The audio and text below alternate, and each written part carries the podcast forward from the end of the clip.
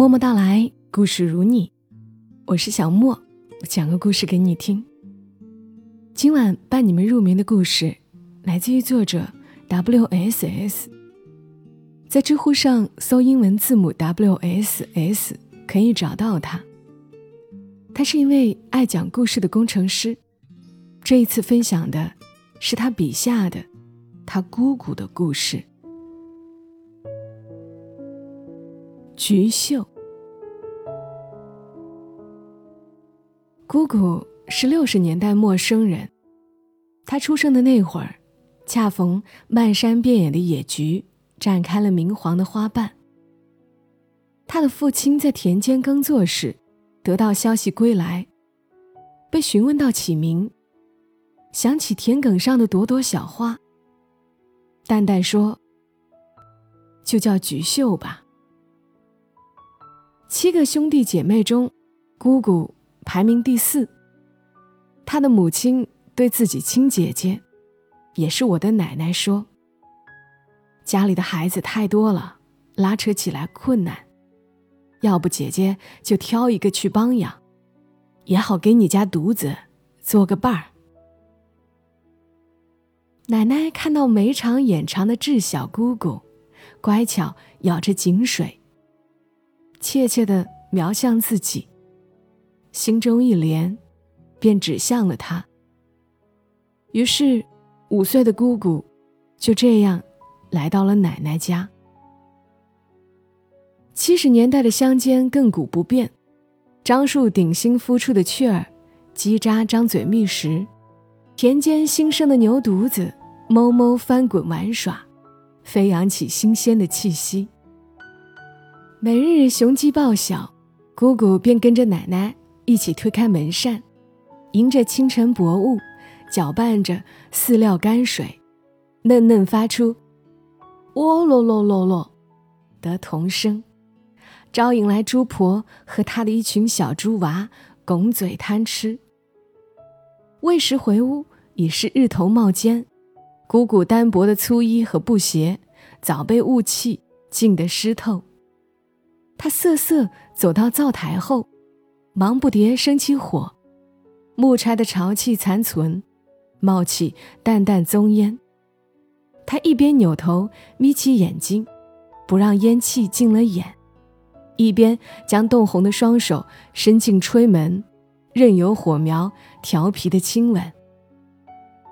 田埂地头上，姑姑和我的父亲，也是长他十岁的阿哥，一并寻觅隐匿的洞口。找到后，父亲用铁锹一铲铲开挖下去。一旁的姑姑则死死盯着破碎的洞口，紧张直咽唾沫。当看见田鼠的棕黑身影窜出，立即用手里攥着的麻袋扑照过去。有时狡猾的田鼠趁着缝隙逃窜掉，姑姑会自责的哇哇溅飞眼泪，直至父亲扮起鬼脸，才破涕一笑。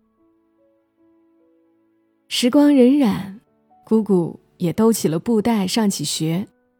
在二年级的时候，遇到了老师兼阿哥的父亲。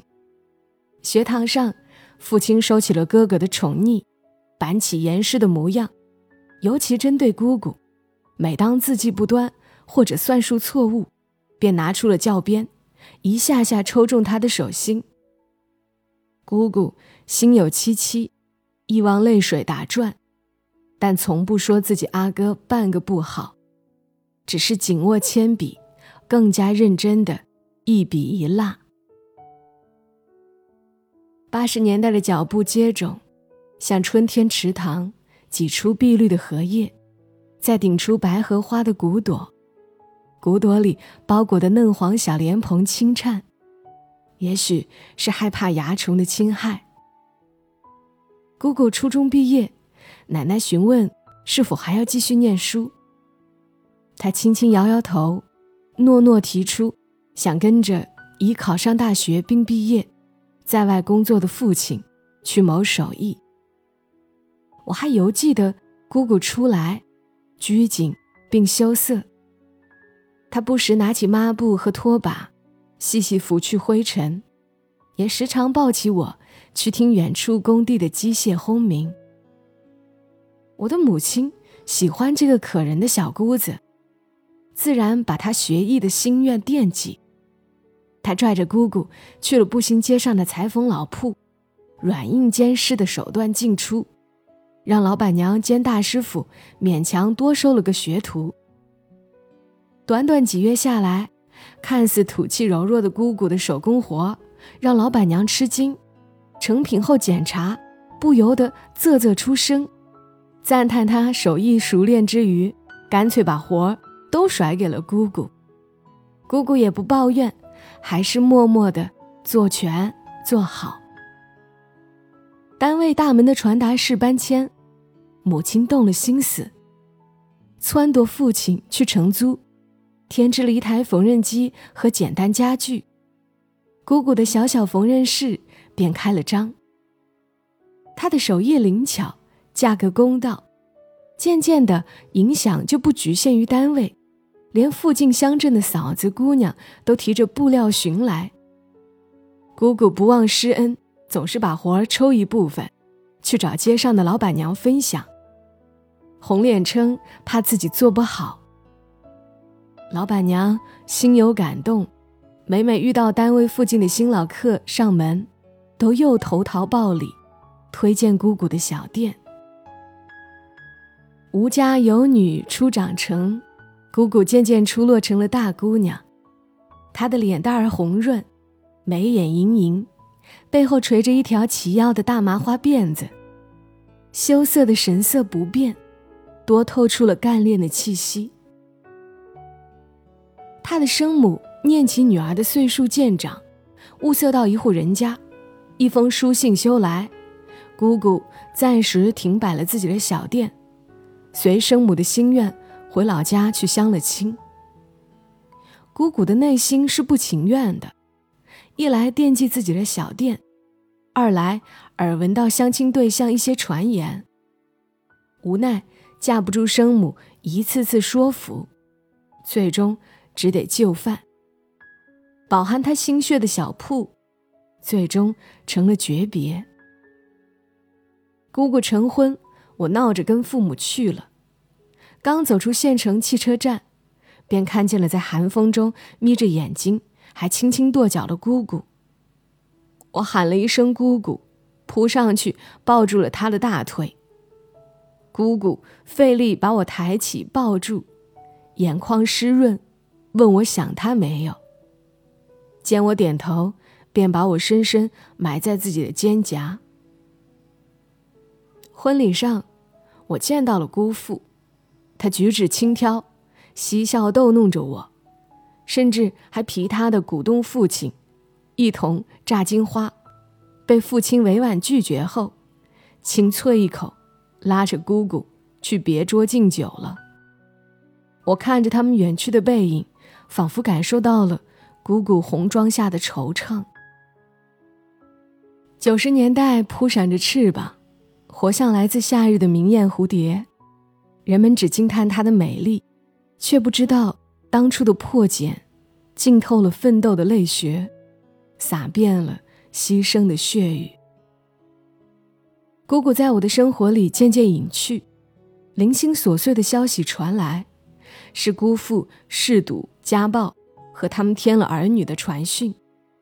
家里虽还不至于徒有四壁，也过得艰辛落寞。他回回到乡上赶集，都会给母亲来个电话，也会偶然倾诉下自己的委屈。母亲鼓励他当机立断，姑姑只是叹息一声：“我一个女人，又有了一双儿女，怎么可能离呢？唉，这就是命吧。”高楼拔起的沿海吸引了乡邻奔赴，最初打工者回来。描述像是幻境，绘声绘色，影像如甘泉，秘密地注入姑姑枯竭的心海。柔弱地望着儿女褴褛的衣衫，罕见强势起来，和姑父抗争，要去南方打工。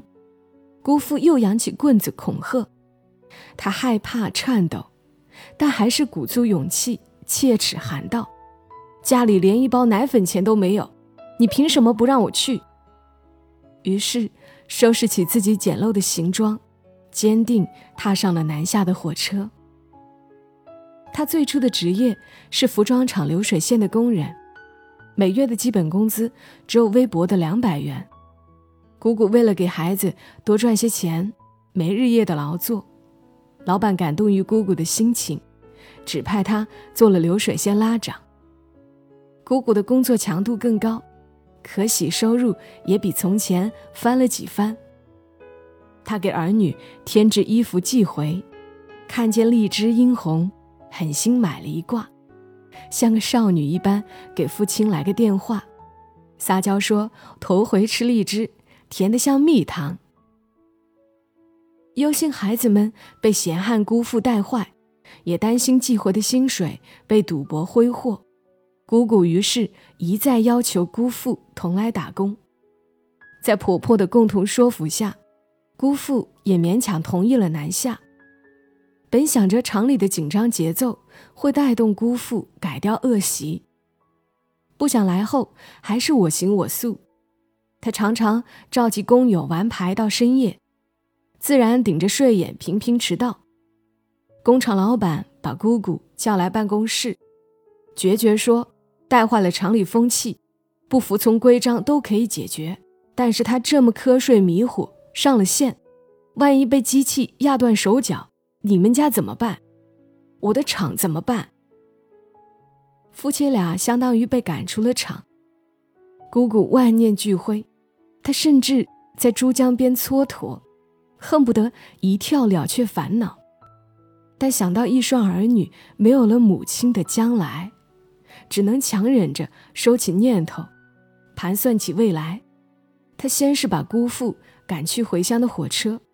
再想到了一位老乡在附近的菜场做事，一路寻找过来，却跟老乡的老板拉起了家常，得知蔬菜生意不算复杂困难，不由得活络起心思，暗暗壮胆，琢磨起承包摊位。姑姑向我母亲求了借款，又咬牙东凑西挪，勉强支付完市场的押租金和菜款。身上已无分文，窘迫如他，每日起居就把摊位打扫干净，合衣席地而睡。早晨四五点，姑姑就要起身去批发市场打好蔬菜，用简陋的板车拉回市场。遇到上坡，他只能用小小的身板死死抵握住把手，脚板含铅一般，步履维艰到顶。他偶买奢侈的巧克力寄给儿女，却舍不得市场内三四块钱的盒饭。到了饭点，就搬出个小炉，熟稔的丢些碎煤块，生个火，胡乱的添油盐和顾客捡剩的蔬菜，再丢进去一把挂面，就是他一顿的伙食。老客们见他可怜，每每会捎带上一些家里的小味儿，见他狼吞虎咽。念叨着下次还带一些来。见姑姑慌忙摆手，哈哈笑，自顾自去了。下次买菜依旧固执送来。市场里也有地痞菜霸横行欺凌，姑姑惧怕他们如豺狼般的眼神。爱干净的她，长久不洗头发，任由虱子和头屑滋长。看他们烧进摊位。赶紧抹一把菜根上的泥污于额头和面腮。长期以往，地痞们对这个邋遢的丑妇也失了兴趣，草草接过姑姑的保护费，看都不愿多看她一眼。姑姑这才暗暗松下了一口气。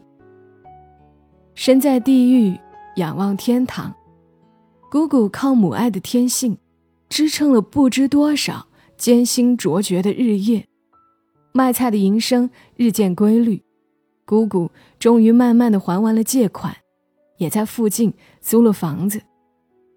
他一个电话，又一次把有所悔悟的姑父从村里召唤到了广东，还连带着一双儿女。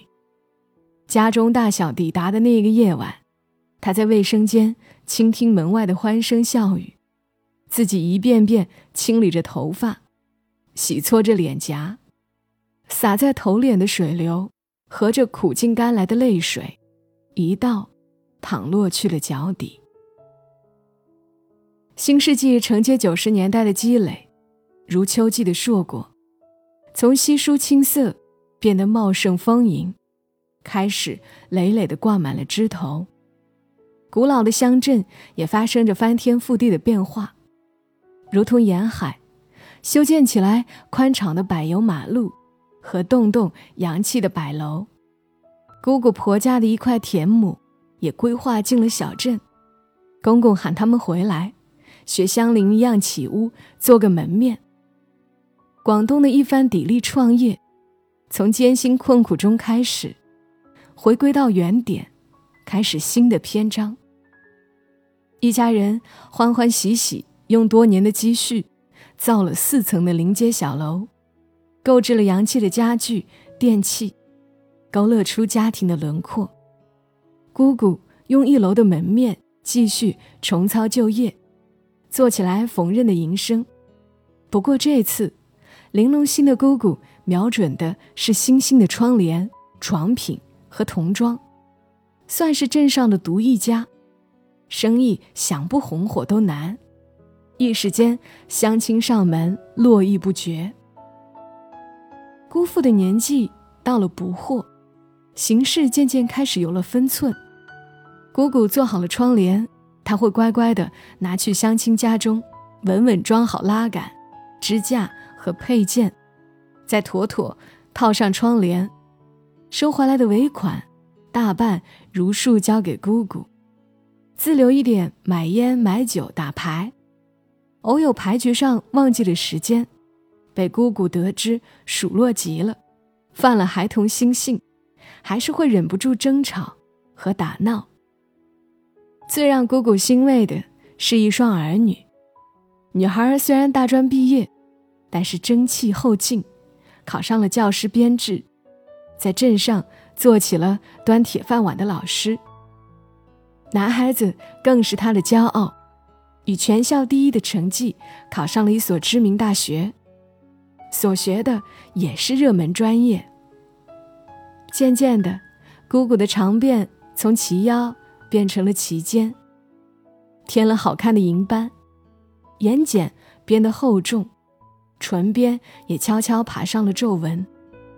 但他似乎更加忙碌了，操心女儿的嫁妆和儿子未来就业大城市的新房首付，像一只春蚕，缓缓吐着丝粒。我回老家探望，他轻垂腰杆，支撑着站起。一声声唤着我的乳名，慈祥指点我自己去角落翻找糕点。以梦为马，不负韶华，半生飘摇，半生无忧。本以为这是姑姑的定语，却不想没有猜透恍如深冬的尾声。前年的初夏，姑姑照例给母亲通了电话，她不经意说出最近总是头晕。休息也不见好转，母亲听闻有了警惕，提醒他去医院做个检查。姑姑虽答应，但语气似乎是没有放在心上。一段时间后，症状没有减轻，反而愈发严重。母亲勒令他来我所在的城市做全面检查，正好也可以在附近景区游玩一次，给自己放放假。检查的周期不短，父亲见缝插针带他去看了黄鹤楼、东湖和老租界。习惯于劳作的姑姑心不在焉，不时拿起手机询问店铺的生意和原料的行情。父亲板起脸来教训，姑姑难得做出女儿态，伸出了舌头，嘴里还碎碎念叨着：“有这个时间，可以赚百十块钱了。”引得父母亲哭笑不得。老天爷一定是偷偷跑去玩耍，没有理睬人间。姑姑的体检查出了脑肿瘤，本想简单手术做完，休息一段就可痊愈，不想切片化验结果，居然是可怖的肿瘤三级。触目惊心的结果击垮了姑父，他一屁股坐倒在地面，目如死灰，看向远方。父母亲像是瞬间的苍老，父亲一阵阵的嘴角抽动，喃喃着。发出听不清的音节。母亲先是啜泣，接着嚎啕起来，喊着：“妹妹，为什么你这么命苦？”医生的叹息传来：“多带他到处走走，做点好吃的吧。”病床上的姑姑，一头辫子早已割去，替换成白色的绑带环扎。他脸色苍白，但安静和祥，轻轻对所有在场的人说：“你们不说，我也能猜到这个病不好治了。”侧转头，难得温柔的对着姑父说：“不要再治了，送我回家，把钱存着，留给孩子们用。”本就忍不住悲伤的母亲，用手捂住嘴巴。转身就跑出了病房。姑父空洞眼神慢慢变得坚定，他缓缓说：“哪怕再难，我也要把你治好。也许将要失去，才能懂得珍惜。”姑父坚持要给姑姑做起化疗，每天陪伴身旁，偶有打盹儿，也是合衣躺坐。父母亲送来家里煲来的汤水，劝他也分食一些，注意休息。他只是浅尝辄止，转眼又去忙活去了。姑姑对赶来照料的儿女浅浅微笑：“你们看看，爸爸是不是终于长大了？”姑父也记住了医生的嘱托，出院后的疗养。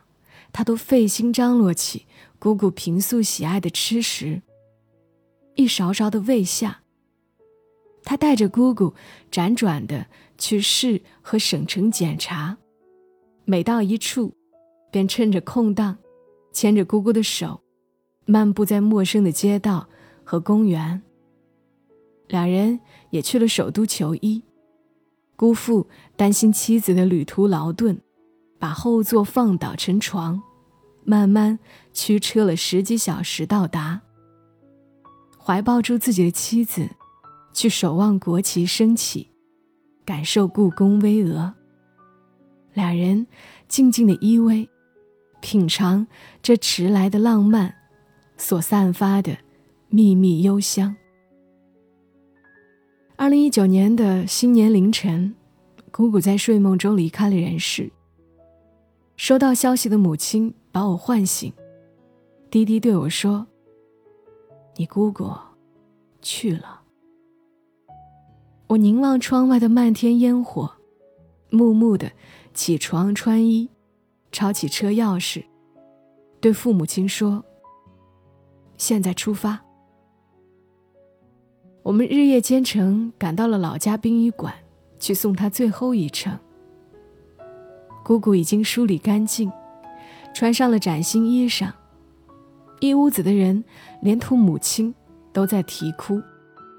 姑父和父亲却没有眼泪，他们独自贴近姑姑的冰棺，颤抖着托捧她的面颊，嘴唇蠕动，却没有声音。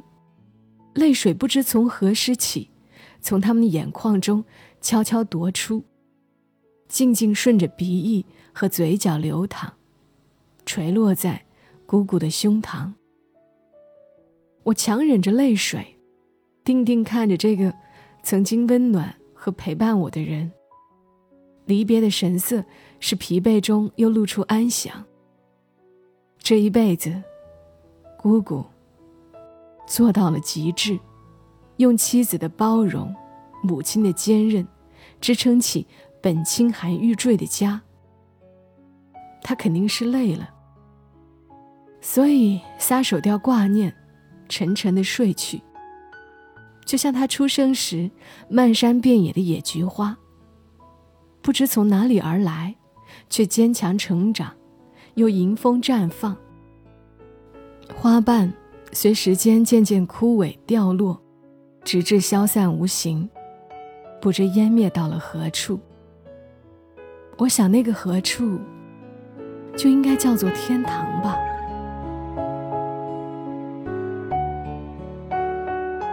好啦，故事讲完了。我觉得可能我们每个人都认识一个这样辛苦一生的女人吧。一时之间，竟然也不知道该说什么。